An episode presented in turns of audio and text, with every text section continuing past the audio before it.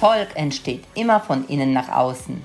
Mein Name ist Barte Glöser und ich heiße dich herzlich willkommen zu einer neuen Folge von Unlimited Greatness. Dein Podcast für mehr Klarheit, Freude und persönliches Wachstum. Schön, dass du wieder eingeschaltet hast zu deinem Podcast Unlimited Greatness. Und heute kannst du dich freuen, denn ich habe wieder mal eine Frau, endlich wieder eine Frau, und zwar eine Powerfrau ist heute bei mir zu Gast. Ich freue mich wirklich sehr. Sie ist Trainerin, Speakerin und sechsfache Buchautorin. Bei mir sitzt die Daniela Ben Said. Liebe Daniela, schön, dass du da bist. Ja, danke, dass ich da sein darf. Herzlich willkommen. Sie ist eine der erfolgreichsten Speakerinnen im deutschsprachigen Raum und das sage ich nicht nur ich, sondern sie hat diverse Auszeichnungen auch erhalten. Female Speaker of the Year 2014, 2017, beste weibliche Speakerin Deutschlands, Österreichs und Schweiz. Also richtig krass. 2019 erfolgreichste weibliche Vertriebstrainerin, da wurdest du nominiert dafür. 2020 als Top 500 deutscher Persönlichkeit gewählt. Also, wow. Seit 2006 wirst du jährlich in die Top 100 der Excellent Speakers gewählt. Richtig krass. Und ich habe dich gesehen bei Gedankentanken. Vor 15.000 Menschen hast du da gesprochen. Hießen noch Gedankentanken, jetzt ja. der Greater. Letztes Jahr ein Hammerauftritt. Wenn ihr das noch nicht gesehen habt, müsst ihr unbedingt euch anschauen. Denn wenn sie auf der Bühne ist, sie hat Energie, unfassbar mit sehr viel Witz, was ich total schön finde. Du bist so natürlich auf der Bühne authentisch, richtig klar. Also so richtig auch auf die, äh, so richtig auf die, wie heißt das, auf die Dinge hauen. Also, Puke, Pauke? Ja, das machst du nämlich. Du bist richtig, richtig klasse, was das angeht. Und das war ja nicht immer so, ne? Also du hast, äh, ich habe mir sagen lassen, äh, dein Business angefangen 98 im Keller deiner Eltern. Da hast du gestartet und da hast du noch in einer Pommesbude gearbeitet. genau. Also da bin ich gespannt auf die Geschichte, wie das sich so entwickelt hat bei dir. Also ja, also ich habe tatsächlich neben der Schule immer schon gejobbt. Ich habe äh, vor der Schule früher geputzt für 3,50 Mark. Habe dann in der Pommesbude gejobbt. Ähm, dann habe ich äh, im Fitnessstudio angefangen für 4 Mark die Stunde an der Theke. Und da habe ich zum ersten Mal ein Vertriebsseminar mitgemacht, damit wir unsere Fitnessmitgliedschaften besser verkaufen. Und ich kannte vorher Seminare gar nicht. Also so ein Markt wie jetzt Speaker und Trainer und Coaches, das war ja total verrückt. Das gab es eigentlich noch gar nicht. Und äh, für mich war das früher noch Seminarleiter. Und da habe ich gedacht, boah, ich will Seminarleiter werden. Das ist ja voll cool.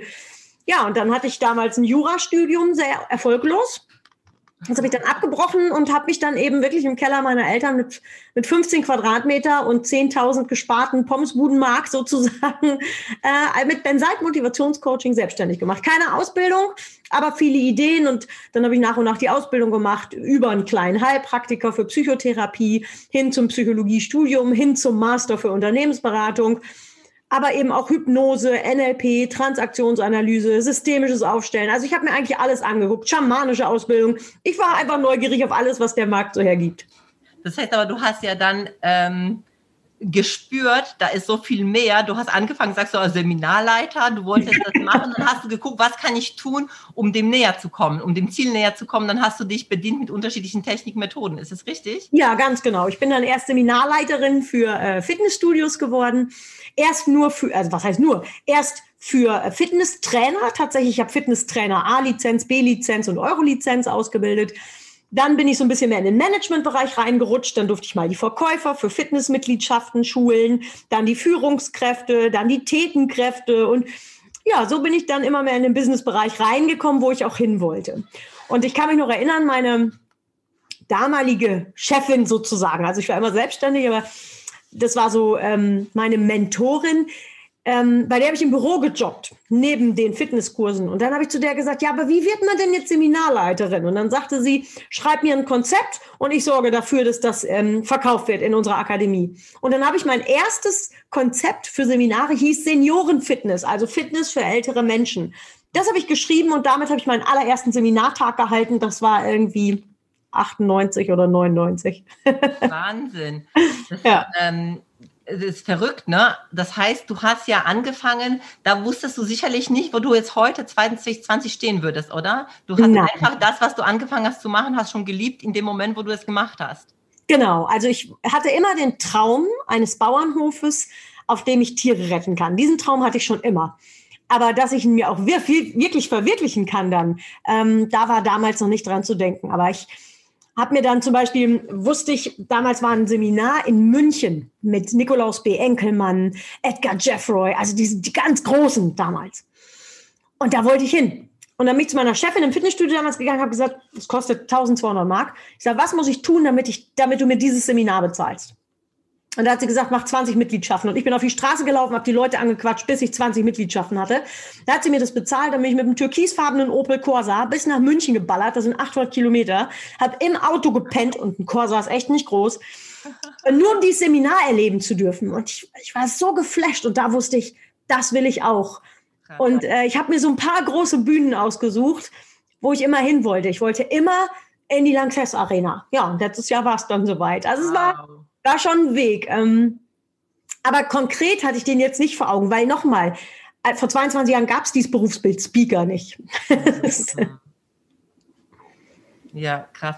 Du hast es jetzt gerade erwähnt, ich habe das in meiner Anmoderation wollte ich noch dazu sagen, weil du lebst ja gerade auf einem Bauernhof mit mehr als 70 Tieren und deinem, genau. und deinem Mann, also wie sich das an 70 Tieren und deinem Mann. Plus, ja, ja. Bei Osnabrück und äh, die Tiere hast du ja aus schlimmsten Verhältnissen gerettet. Und das hast du schon immer in deinem Kopf gehabt, dass das ja. dein. Ja, ähm, Tiere begleiten mich, seit ich denken kann. Ähm, ich habe als Kind schon Regenwürmer über die Straße getragen. Ich war, ähm, äh, ja, wenn man jetzt sagt, einsames Kind ist nicht richtig. Ich habe vier Geschwister, aber ich war so in der Schule immer ein Einzelgänger. Mhm. Und ähm, mich haben immer schon Tiere irgendwie gerettet. Wenn dann keiner mit mir spielen wollte, weil wir die blöden Ausländerkinder waren, dann habe ich mit meinem Hund gespielt. Und ich wollte immer reiten. Ich wollte nichts mehr als reiten. Ich wollte immer zu Pferden und meine Eltern konnten sich das natürlich nicht leisten. Und dann habe ich immer überall gestanden und habe mir die Pferde angeguckt. Ich weiß nicht, wie viele Stunden ich in meinem Leben an der Reithalle gestanden habe und nur zugeguckt habe. Was aber ganz gut war, denn als ich dann mal endlich reiten durfte, hatte ich schon so viel durch Zugucken gelernt, dass es mir gar nicht so schwer fiel, reiten zu lernen. Also ich hatte immer schon den Traum mit Tieren äh, jeder Art. Also das Einzige, wovor ich echt Angst habe, sind Hamster und Meerschweinchen und Kaninchen. Da, da habe ich Angst vor. Aber ansonsten alle Tiere. Genau. Ähm, du hast gesagt, wir, die Ausländerkinder. Wo, was hast du für einen Hintergrund? Mein Papa ist Tunesier, meine Mama Deutsche.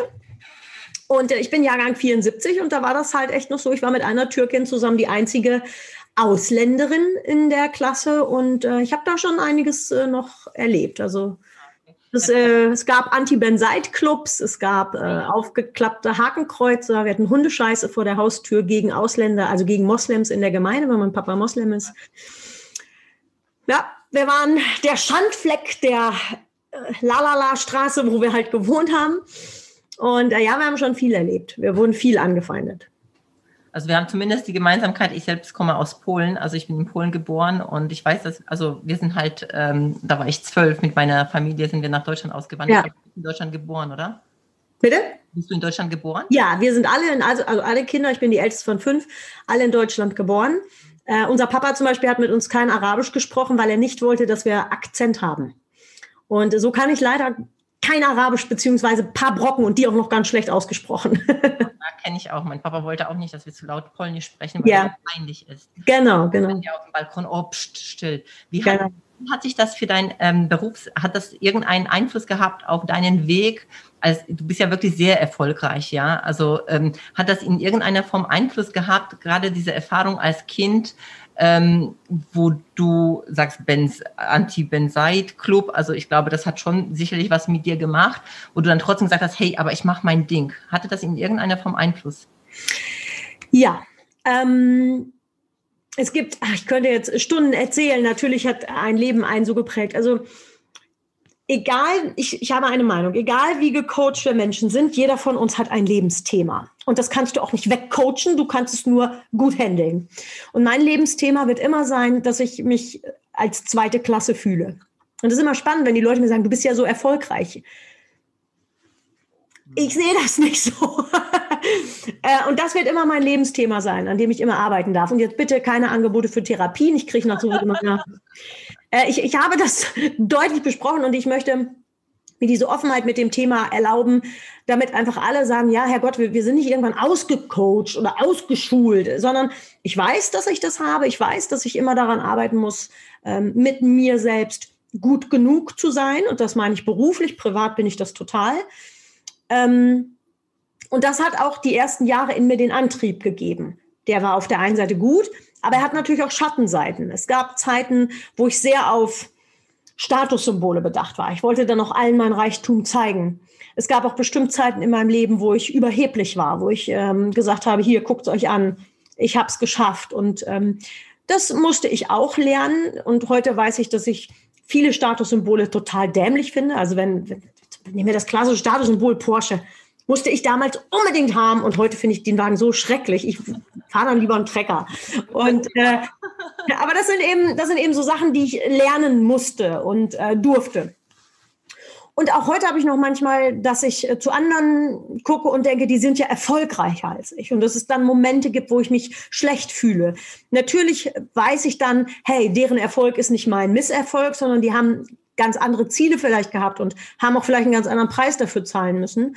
So dass ich heute sagen kann, in dieser Lebensphase jetzt bin ich so zufrieden wie noch nie, weil ich natürlich schon einiges erreicht habe und trotzdem jeden Tag an mir arbeiten darf, nicht das doofe Ausländerkind zu sein. Ein kleiner Auswuchs davon ist, dass ich jetzt, wir haben jetzt November 2020, in den letzten Zügen meiner Masterarbeit sitze. Ich habe nur in Anführungsstrichen Bachelor und ähm, mir wurde immer gesagt, Ausländerkinder und Arbeiterkinder studieren nicht. Und ich sitze jetzt seit acht Jahren an einem Fernstudio an einer Londoner Universität für einen Master. Acht Jahre quäle ich mich dadurch. Ich werde kein Geld mehr verdienen, nur weil ich jetzt einen Master habe. Aber das ist so, da sieht man dann noch so ein bisschen, ich sage mal zu meinem Mann, das ist so mein Seelenpflaster, das ich mir auf meine Seele klebe, ähm, um einfach zu sagen, ich, ich bin doch nicht doof genug. Und da kommt dann noch manchmal dieses Thema zweite Klasse durch habe es ganz gut im Griff und ist ein ganz guter Antrieb und ich hoffe, dass ich im Dezember dann Bescheid kriege, dass ich jetzt endlich auch Master MBA Business Administration, dass ich den Titel dann tragen darf. Ja, ich finde es total schön, Daniela, dass du so offen darüber sprichst, weil ich glaube, dass sehr, sehr viele Menschen auch eine Geschichte, also was heißt sehr viele? Ich glaube, jeder. Jeder. Wie du gesagt hast, jeder hat eine Geschichte. Ja. Ich glaube, so dieses Thema, nicht gut genug zu sein, ist genau das universelle Thema, was wir alle haben, nur alle in unterschiedlicher Ausprägung, beziehungsweise in genau. Im Kontext. Genau. Und äh, und, und gleichzeitig aber zu wissen, das ist nicht meine Entschuldigung, nicht voranzugehen, nicht dahin zu schauen, weil du sagst ja auch, ich arbeite jeden Tag damit in irgendeiner Form. Weil genau. Ich glaube auch nicht, wir müssen, ähm, was heißt perfekt? Ich glaube, perfekt sind wir so, wie wir sind. Also das ist so meine Einstellung. Ja, schöne, schöne Einstellung. Ja, ich finde, wir sind halt so, wie wir sind, sind wir richtig, weil so sind wir einzigartig. Gleichzeitig heißt es nicht, dass es nicht Dinge gibt an mir auch, oder an Menschen grundsätzlich, die ich nicht weiterentwickeln möchte. Ganz im Gegenteil. Ich glaube, dass Weiterentwicklung genau der Punkt ist, was uns menschlich macht und auch als Grundbedürfnis vorhanden ist. Absolut sehe ich auch so, ja. Und wenn ich dich angucke, dann sage ich, ja, okay, auch du hast Themen, ja, die da oben, die auf der Bühne vor 15.000 Menschen spricht, und es funktioniert trotzdem, ja. Genau. Vielleicht auch gerade deswegen. Ja, äh, auch immer. Aber weil ich mich vorbereite und, und, und Ehrgeiz habe und ja. weiter dranbleibe. Vielleicht genau deswegen. Vielleicht ist das das größte Geschenk, das mir das Leben gemacht hat. Mhm. Ja, großartig. Das so zu sehen. Ja. Ich meine, ich bin ja auch selbst Coach und ich habe auch viele Menschen, die bei, zu mir kommen und ähm, bei, bei manchen ist es halt so, dass sie das genau als ein, ein ja, ja, bei mir geht es halt nicht, weil. Weißt ja. du, halt auch je nachdem, wie du dir das erklärt. Ich, ich kann jemanden anderen in der gleichen Situation, der vielleicht das gleiche erlebt hat wie du, der das anders sagt und sagt, naja, ja. ich kann es halt nicht, weil, naja, meine Kindheit war halt so schlimm. Ja, und das ist ja eben die Kunst, mit seinen Lebensthemen so umzugehen. Ich hätte mir bestimmt auch als junger Mensch gewünscht, dass es einfacher gewesen wäre. Nur dann hätte ich heute natürlich auch vielleicht nicht so viel Tiefgang, ich hätte nicht so viel zu erzählen. Ich hätte vielleicht auch gar nicht den Biss gehabt, durch die verschiedenen Krisen, die man als Unternehmerin hat, durchzugehen, weil für mich gab es immer nur eine Option, ich werde nicht scheitern. Und auch manchmal diese Sätze wie, ich gebe euch nicht recht, ihr werdet es nicht schaffen, mich klein zu machen. Und ähm, es war eine ganz tolle Situation, die ist jetzt bestimmt fünf oder sechs Jahre her. Ich ähm, war in einem Einkaufsladen und gehe da lang und auf einmal kommt eine von denen, die mich früher so gehänselt haben. Das war eine reiche Frau, auch Reiterin und ich hatte damals äh, natürlich für tolle Pferde kein Geld und dann hatte ich mir eins zusammengespart, war natürlich jetzt kein super Pferd, ich wollte aber immer schon sehr sportlich reiten und dann haben die mich immer gehänselt und dann ähm, hielt sie an und sagt, du bist Daniela Ben Seid, ne? Und ich so, ich war so richtig ablehnend, so, ja, weil, weil sie hatte mir wehgetan. Die, die haben mich gehänselt und, und waren damals arrogant und haben mich fühlen lassen, dass ich schlechter bin und kein gutes Pferd habe. Und, und dann kam sie zu mir und das hat mich tief bewegt. Sie hat dann gesagt, ich muss mich bei dir entschuldigen. Ich sag, wie? Dann sagt sie, immer wenn ich von dir sehe, in der Presse oder im Fernsehen, dann denke ich daran, wie wir dich alle geärgert haben in der Reithalle und du weinend auf deinem Pferd gesessen hast und geschrien hast, ich werde es euch allen zeigen, ich werde überall in der Zeitung stehen. Und dann nahm sie mich in den Arm und sagte, ich bin froh, dass du es geschafft hast und es tut mir leid, dass wir damals so scheiße waren. Also das berührt mich bis heute, weil das ist sehr groß von dieser Person gewesen und erklärt auch vielleicht ein bisschen, wie so mein Weg war. Der war echt schon manchmal ganz schön äh, ätzend. Und trotzdem ähm, bin ich diesem Weg dankbar, denn sonst hätte ich nie durchgehalten. Übrigens auch jetzt in Zeiten wie diesen wo ähm, es für unsere Branche, wir gehören zu den Kulturschaffenden, wahnsinnig schwer ist in dieser Corona-Krise. Und ich jeden Tag sage, keiner kriegt mich klein, auch kein Virus. Und ich lasse Versagen nicht zu. Und ich kämpfe an jeder Stelle, weil ich das will. Und das, äh, dafür muss ich meinem nicht gut genug sein, sehr dankbar sein. Ist ein wahnsinniger Motor. Also ich habe jetzt gerade Gänsehaut bekommen, als du das von dieser Frau gerade erzählt ja. hast. Das finde ich eine wahnsinnige Stärke. Ja, das war bewegend. Äh, ja, das glaube ich dir. Wie hast du, ähm, also du hast ja das Thema Vertrieb so für dich, also wenn, wenn ich an Daniela Ben Said denke, denke ich auch ganz, ganz viel. Also einmal das Speaking, einmal das Thema Vertrieb. Was ist so dein, wo du sagst, ja, da gehöre ich dahin, also das, das liebe ich, das ähm, so vom Thema her, ist das oder auch warum, also das Vertriebsthema, gibt ja auch leider sehr wenige Frauen in, diesem, in, in dieser Branche. Keine, ja genau. Ja. Vertriebstrainerin ist halt ein männliches. So geil. Ja. Also, also, ich inzwischen finde Verkaufen richtig geil, wobei ich das auch gehasst habe. Wie bist du dazu gekommen, dass du da dich so zu Hause fühlst? äh, weil ich meinen eigenen Weg gegangen bin. Also ich war damals natürlich auch auf diesen klassischen Verkaufsseminaren. Ich habe dann im Fitnessstudio gemerkt, dass ich ganz gut Fitness verkaufen kann. Stand ich auch immer total hinter. Und dann irgendwann hatte ich mich ja nun 98 selbstständig gemacht mit Benside Motivationscoaching und musste dann irgendwie Kunden haben. Weil Versagen, nochmal, gibt's für mich nicht. Ja? Es, geht, es geht nur weiter. Und ähm, dann habe ich mir damals drei Listen gemacht. Welche Kunden will ich haben? Wer ist der Kunde meiner Kunden und welche Sorgen hat der Kunde meiner Kunden? Denn ich hatte mal in einem Seminar gehört, mache die Kunden, dann der Kunde erfolgreich, bist du selbst erfolgreich. Und auf diesen drei Fragen aufbauend habe ich mir dann Kundenverblüffungsmaßnahmen überlegt. Also ähm, dass ich mir überlegt habe, so, wie kann ich den Kunden meiner Kunden glücklich machen? Zum Beispiel, das mache ich heute noch, schreibe ich meinen A-Kunden oder die bekommen von mir am ähm, 14. Februar, bekommen die einen Blumenstrauß geschickt, aber nicht für sie. Also ich schreibe dann immer die männlichen Kunden an, sondern die bekommen dann per Florab einen Blumenstrauß, wo dann drauf steht, hey, lieber XY, Denk dran, heute ist Valentin, sag hier schon mal die Blumen für deine Frau, damit du auf, nach, auf dem Rückweg nicht in der blöden Tankstelle einen billigen Strauß kaufen musst. Liebe Grüße, deine Dani. Also mit wem haben die Menschen Kontakt? Und welche Lösung kann ich denen bieten? Und dann kommt immer ähm, in dem PS sozusagen der Verkaufsimpuls. Und wenn du ähm, weiterhin in deiner Persönlichkeit so verblüffend sein willst, weil du so eine starke Person bist, dann buche mich als dein Coach. Also das habe ich von Oma gelernt. Oma hat immer gesagt, aus einer Hand, aus der was rausgeht, kommt immer wieder etwas rein. Also gebe ich immer erst eine Überraschung und dann mache ich den Verkauf und bekomme dafür mein Honorar. Wow, das ja. ist ein mega Tipp. Also schon die drei Fragen, die du Ja, die sind gut, ne? Ja, das gibt ja schon einen richtigen Mehrwert. Also alle schön aufschreiben. Unbedingt. Das ist das, warum ich heute, du sagst so erfolgreich, ich sage immer, warum ich diese Entwicklung hinlegen konnte, nur weil ich verkaufen konnte. Diesen Hof mit diesen 70 Tieren oder mehr habe ich nur, weil ich verkaufen kann. Und das nur über diese drei Fragen. Das ist mein Erfolgsgeheimnis. Wie, ähm, also ganz, ganz viele Menschen haben das Thema mit dem Preis. Also du bist jetzt auch im hochpreisigen Bereich an, also ansässig. Sehr, ja. ja. Mhm.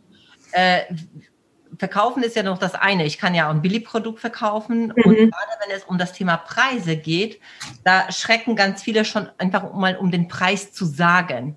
Mhm. Komme ich dahin, dass ich auch ich muss sicherlich auch hochwertige Produkte haben, die du ja natürlich hast. Aber wie komme ich dahin, einfach auch diese Entwicklung ich hochpreisig zu verkaufen, dass ich diesen Wert dann auch weiß, selbstbewusst vertreten kann? Wie machst du das und wie bist du, also wie hat sich das bei dir entwickelt? Also ich habe, ja, Entschuldigung, das letzte habe ich nicht verstanden. Vielleicht hast du da ein paar Tipps auch für ja, klar. Hörer, weil das gerade heutzutage auch echt ein Thema ist. Also das Prinzip von mir war immer, ich beweise erst, was ich kann, damit die Leute sehen, und das ist mein Mindset, ich koste nicht, ich bringe etwas. Und das ist etwas, was ich jedem Verkäufer sage, du darfst nie im Kopf haben, dass du was kostest, du kostest gar nichts, du bringst was. Äh, wenn Leute zu mir kommen und sagen, ja, aber ich, ich bin schon ziemlich teuer, dann sehen wir, stopp. Schreib mal alles auf, was du den Kunden bringst. Dann schreibst du bitte auf, wie lange du dafür gebraucht hast, um so gut zu werden, wie du heute bist. Und dann schreibst du mir bitte auf, wie viel Tage, Geld und Leben und Tränen du darin investiert hast. Und dann nimmst du diese Seite des Investments und vergleichst sie mit deinem Honorar. Und dann sag mir noch, dass du zu teuer bist. Ja, ich nehme über 10.000 Euro in der Stunde. Nehme ich. Und das, weil ich 22 Jahre trainiert habe, dich in einer Stunde so gut zu machen, dass diese 10.000 Euro für dich im ersten Moment nur Geld sind, aber der Nutzen so groß ist, dass du es nicht bereuen wirst. Das ist mein Mindset. Und ähm, das nächste ist dann einfach tatsächlich, dass ich mir überlege, ich sage nie die nackte Zahl. Also so wie jetzt würde ich im Verkaufsgespräch nie sagen, sondern ich sage immer, weil wenn du die nackte Zahl hast, bist du vergleichbar. Sondern wenn du mich buchst, dann sage ich, pass auf, du bekommst ein, ein Coaching von mir, das in kürzester Zeit wirklich die höchste Effektivität mit sich bringt. Ich bin so überheblich, dass ich sogar sage, wenn du noch die Hälfte der Stunden, die du gebucht hast, sagst, das bringt dir nichts, kriegst du deine Gesamtinvestition zurück. Das bekommst du für ein Honorar von. Dann kommen die Pakete, die ich habe, so zum Beispiel zum Einzelcoaching, die man auch auf der Website im Shop sehen kann.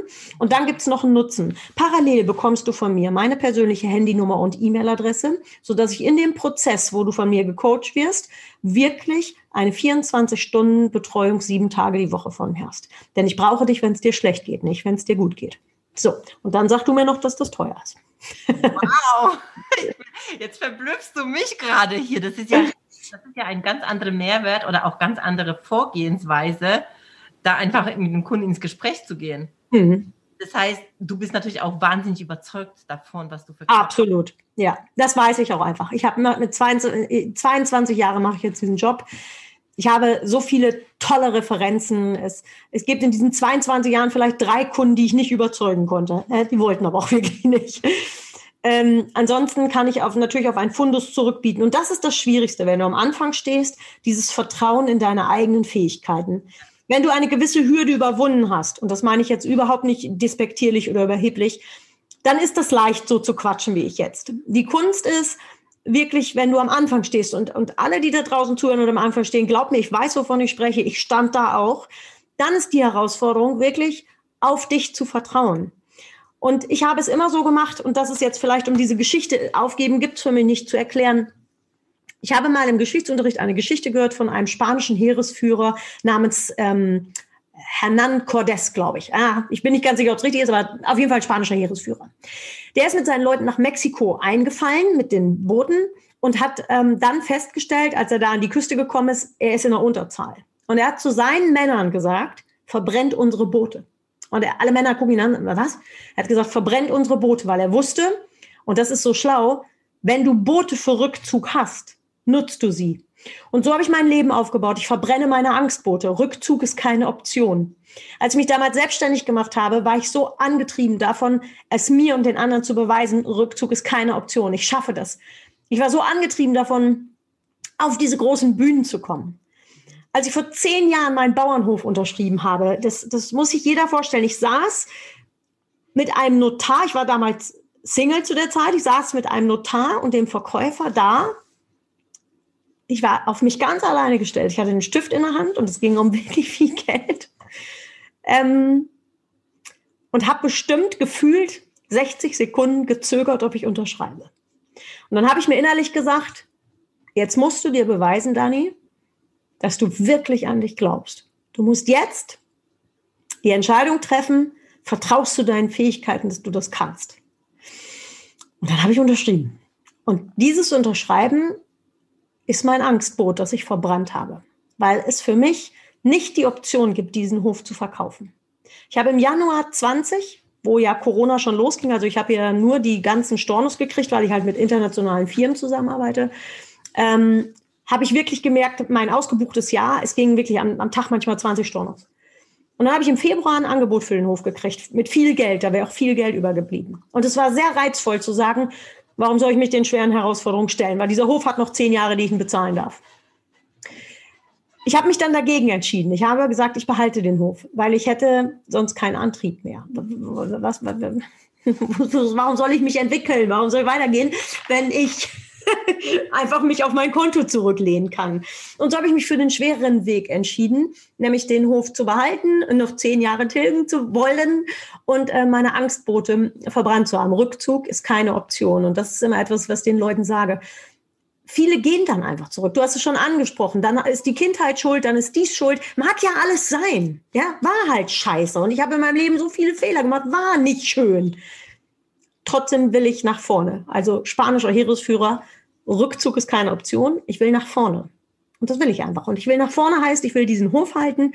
Nach vorne heißt für mich nicht, ich muss auf noch größere Bühnen. Beruflich bin ich zufrieden ich will diesen Hof halten und ich will noch mehr Tiere retten. Und ich habe jetzt gerade unten wird noch ein Schweinegehege gebaut, dass ich nur ein paar Schweine retten kann. Ich will das einfach. Punkt. Das berührt mich total. Äh, ja, vor allem dahinter steckt auch noch äh, ein ganz großer Tipp, glaube ich, für auch unsere Zuhörer wieder. Einfach finde auch etwas, wofür du so brennst. Absolut dass du auch gar nicht anders kannst, weil so wie ich das jetzt herausführe, eben, weil was ist eine Bühne? Dann stehe ich mal auf der Bühne. Ja, es war sicherlich toll, da äh, in längstes, in längstes Arena zu stehen, bestimmt. Nur du gehst ja danach raus von der Bühne und dann ist es fertig, aber dein Absolut. ist ja immer noch da.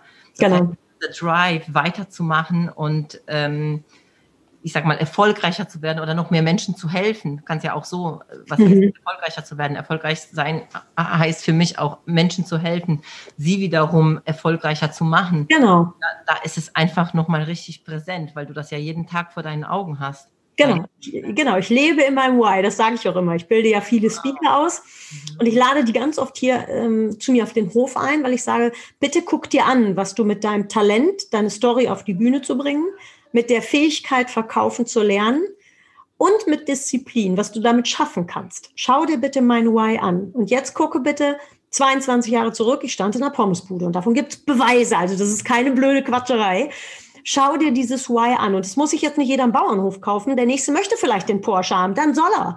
Oder der nächste möchte eine Finca auf Mallorca haben. Bitte mach es. Nur finde das, und das sind meine beiden Motivatoren, dieses Why, mein Hof, und dieses Rückzug ist keine Option. Das sind meine beiden äh, hinzu und weg von Motivatoren. Das hattest du ja von, du hast ja schon gesagt, das hattest du ja schon als Kind, ne? Ja. Also das mit den Tieren, das war ja etwas, ja. was du schon von, von klein auf äh, als Motivation hattest. Ja, ja. Tiere haben mich immer irgendwie berührt, ähm, Zugehörigkeit gegeben. Das ist, glaube ich, der wichtigste Faktor. Das war Zugehörigkeit. Ich hatte ja keine Freundin, wie man das eben so als Kind hat. Und dann habe ich eben mit unserer Schäferhündin Lisa da gesessen und habe mit der meine Probleme bequatscht. Oder das allererste Pferd, das ich mir leisten konnte, das habe ich vom Schmerzensgeld gekauft. Ich hatte einen schweren Verkehrsunfall mit zwölf. Ich lag im Koma. Und ich war einmal kurz wach und meine Mutter hat gesagt, wenn du ganz tapfer bist, hast du einen Wunsch frei. Und ich habe mir Reitunterricht gewünscht. Und das konnten sich meine Eltern nicht leisten. Und dann habe ich Voltigierunterricht gekriegt und dann durfte, hatte ich ein Pflegepferd. Das habe ich 24 Monate geputzt, bis ich es dann mal reiten durfte. Und ähm, dann habe ich von diesem Verkehrsunfall Schmerzensgeld gekriegt und davon habe ich mein erstes Pferd gekauft, Santano. Und ähm, ich weiß, wie oft ich bei meinem Pferd auch heute noch, also nicht mehr Santano, aber bei den anderen, im Stall stehe und ähm, mich manchmal einfach an sie lehne und ähm, ja, manchmal dann eben auch weine und, und ähm, da finde ich immer Halt. Also meine Tiere geben mir immer Halt. Wow. Hm was empfiehlst du den Menschen, die jetzt nicht so was Großes haben? Weißt du, die das vor allem nicht von Anfang an so haben, wie du das jetzt hattest? Na, ich empfehle Ihnen, das zu finden. Ja. Und es muss nicht groß sein. Also äh, ich sage mal, wenn, wenn, ich, ne? wenn, ich, von meinem Hof erzähle, heißt das nochmal nicht, du musst jetzt auch Pferde haben, Hof und, und Schafe und alles. Wenn deine Erfüllung doch ist, in einem 50 Quadratmeter Wohnung zu stricken. Herrgott, dann mach das. Dann tu alles dafür, dass du die Zeit dafür hast, in deiner 50 Quadratmeter Bude mit, mit Strickzeug zu sitzen. Und das, das ist, keiner hat das Recht, das zu werten. Zum Beispiel habe ich früher gedacht, ich will unbedingt ins Fernsehen, ich will unbedingt eine eigene TV-Show haben. Das würde ich heute nicht mehr haben wollen. Oder viele Interviewpartner fragen mich auch, Frau Benzeit, was ist Ihre berufliche Vision? Da sage ich immer, ich habe keine berufliche Vision mehr. Ich möchte jetzt nur noch mein Wissen an die jungen Speaker weitergeben. Die sollen bitte besser werden als ich, weil ich möchte mich langsam zurückziehen. Ich möchte langsam den Hof genießen. Ich sage immer, ich arbeite noch acht Jahre und dann wollen mein Mann und ich eine Weltreise mit dem Wohnmobil machen. Und jetzt kommen halt andere Phasen. Ähm, aber jeder, der anfängt, braucht seine kleine Vision und sein kleines Why. Und wenn Menschen ihr Why nicht finden, dann frage ich sie, ob sie nicht vielleicht ihr Why schon haben. Denn es ist ja auch so ein Ding, dass wir immer denken, wir müssen uns weiter optimieren und noch mehr.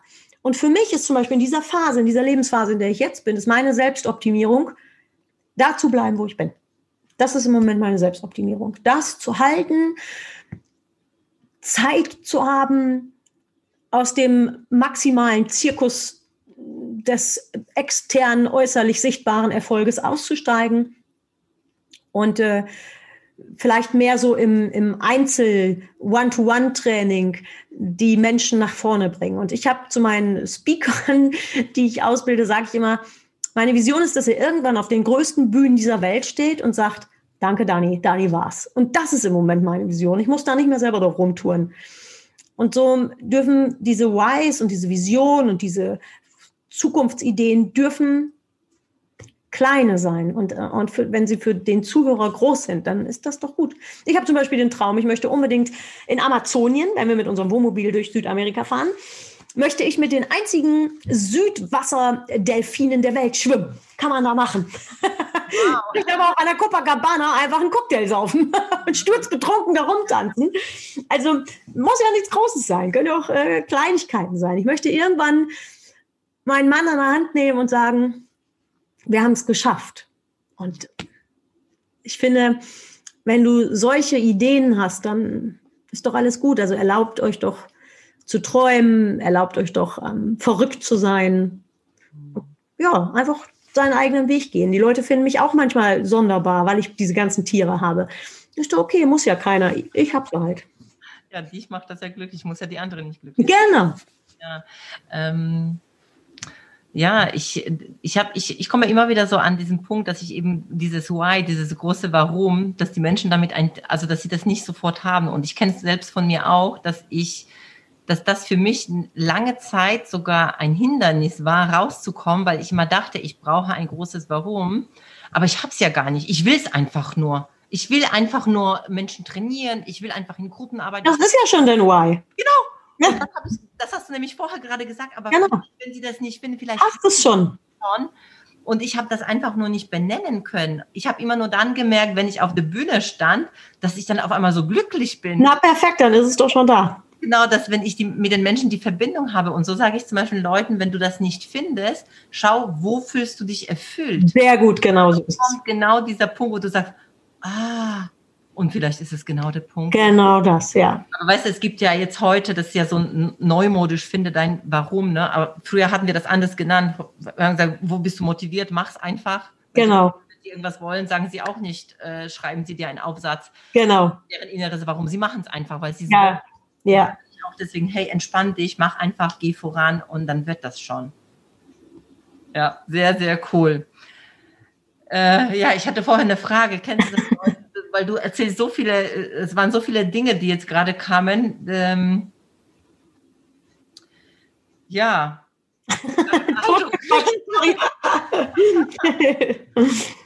ja, vielleicht so dieses, ähm, was würdest du Leuten empfehlen, äh, also Menschen empfehlen, die jetzt gerade am Anfang, weil du, du sagst ja, dass du auch Speaker ausbildest. Ja.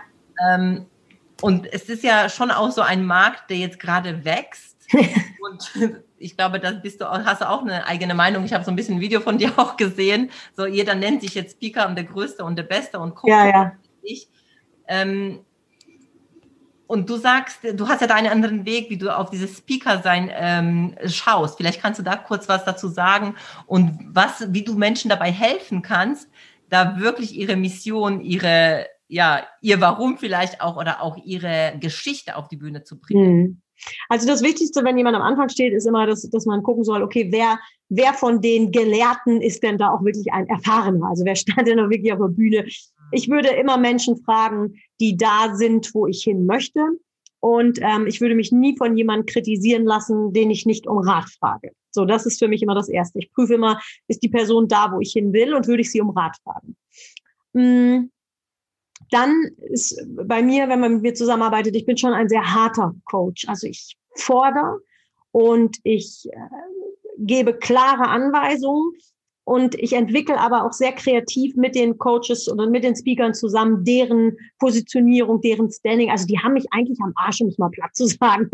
Und ich lasse nicht los, bis die so erfolgreich sind, wie ich es will.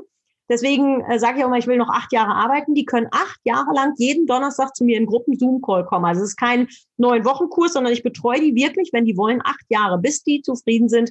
Also in acht Jahren müssen sie schaffen, dann höre ich nämlich auf. Aber so lange betreue ich die. Das ist äh, mir ganz wichtig. Ich will Ergebnisse für die Leute haben, weil ich weiß, wie frustrierend das ist, wenn du immer, ich habe so viele, die zu mir gekommen sind und gesagt haben, ah, ich habe schon dies und ich habe schon das und ich habe schon so viel Geld ausgegeben. Ich sage, wie viel hast du denn eingenommen? Ja, nur nix. Und dann sage ich, ja, dann stimmt was nicht. Und da ist mir einfach wichtig, dass die Leute wie man so schön neudeutsch sagt, ein großes Return on Invest haben, dass mein Satz, ich koste nicht, ich bringe was, auch wirklich mit Leben gefüllt wird. Mhm. Und das heißt, wenn du sagst, naja, also die kommen jede Woche in deinen Zoom-Call, aber du machst ja auch eine Ausbildung. Was heißt dann die Ausbildung? Also wie können also das ist tatsächlich erstmal das Handwerkszeug lernen. Also wer, wer bin ich als Marke, wer will ich sein? Ähm, wer sind meine Kunden? Wie kann ich die akquirieren? Also die kriegen von mir auch einen richtigen Akquiseplan, Jahrespläne mit Vorlagen. Dann aber auch, wie geht eine gute Keynote? Wie arbeite ich mit Technik? Wie verkaufe ich mich? Wie setze ich meine Stimme richtig ein? Wie achte ich auf meine Gesundheit? Wie achte ich auf mein, mein Mindset? Wie schaffe ich mein Why? Wir haben da eine so tolle Ausbildung, die sogar universitätszertifiziert ist. Da sind wir in Deutschland die einzigen. Da ist einfach alles drin, was ich aus 22 Jahren Erfahrung weiß plus die Profis für Social Media und Co., die dann äh, da auch noch Tipps geben. Also wow, und wenn die Leute jetzt das hören und sagen, oh mein Gott, das will ich haben. Wo gibt's denn das? Uh, man höre und staune auf der Website www.danielabenseit.com. Im Shop findet man alles, was ich anbiete. Okay, also das machen wir auf jeden Fall in die Show Notes rein. Ja, danke schön. ja, sehr, sehr cool. Ich habe eine letzte Frage. Ja. Ähm, weil das hat nochmal mit dem Thema Verkaufen äh, zu tun. Ja. Wie bereitest du dich auf Verkaufsgespräche vor? Weil das ist so eine ganz einfache Frage, aber. Nee, ist eine gute Frage. Genau, eine ganz. Äh, also tatsächlich Google, Facebook, Instagram. Ich gucke immer, finde ich irgendwelche ähm, Liebeleien sozusagen. Weiß ich, der Kunde, wo ich hingehe, hat einen Hund, bringe ich Hundeleckerchen mit. Finde ich gar nicht. Zum Beispiel hat mich eine Firma gebucht für einen Bühnenauftritt, gucke ich mir das Logo an und ziehe Socken in Logofarbe an. Ähm, ich durfte für Shell arbeiten und dann ziehe ich natürlich eine gelbe und eine äh, rote Socke an. Und dann ziehe ich die Hose auch so an, dass man die Socken sehen kann. Und äh, also ich bereite mich schon auf jedes Verkaufsgespräch sehr gut vor und ich bereite jedes Verkaufsgespräch bis heute nach.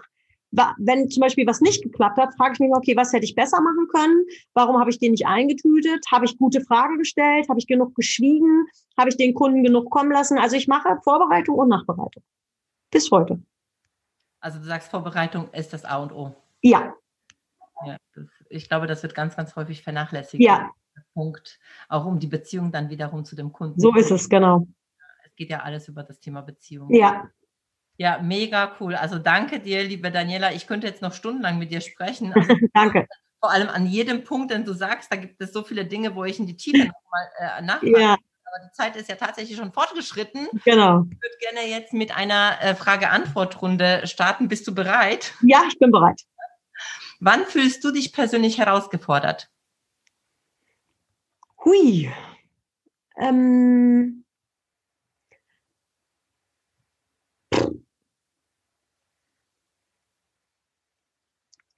In Momenten, in denen ich den Eindruck habe, handlungsunfähig zu sein. Ja.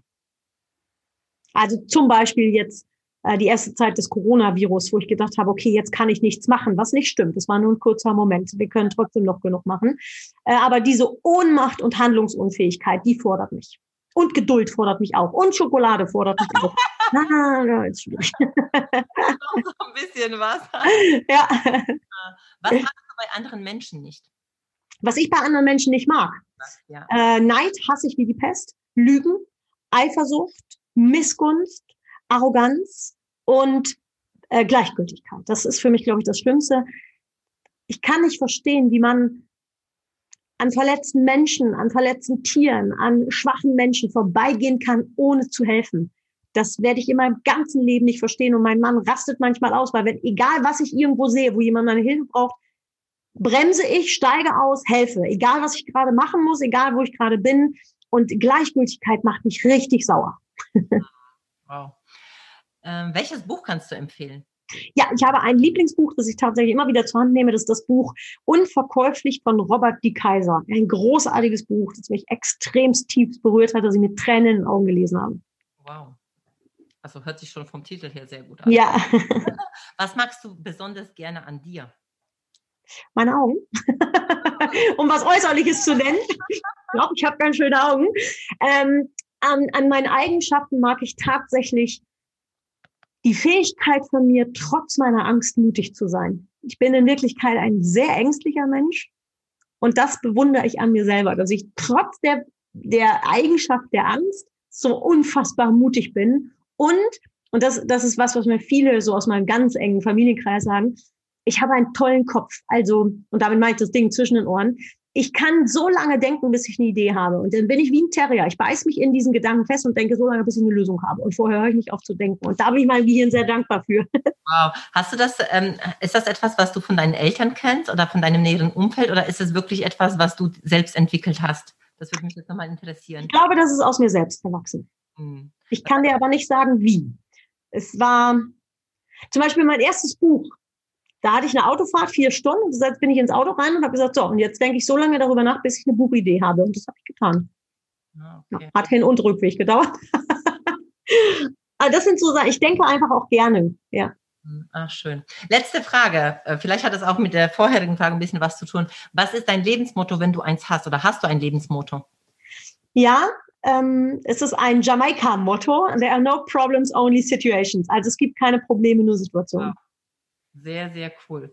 Ja. Wow, also Daniela, vielen, vielen Dank für dieses wundervolle Interview.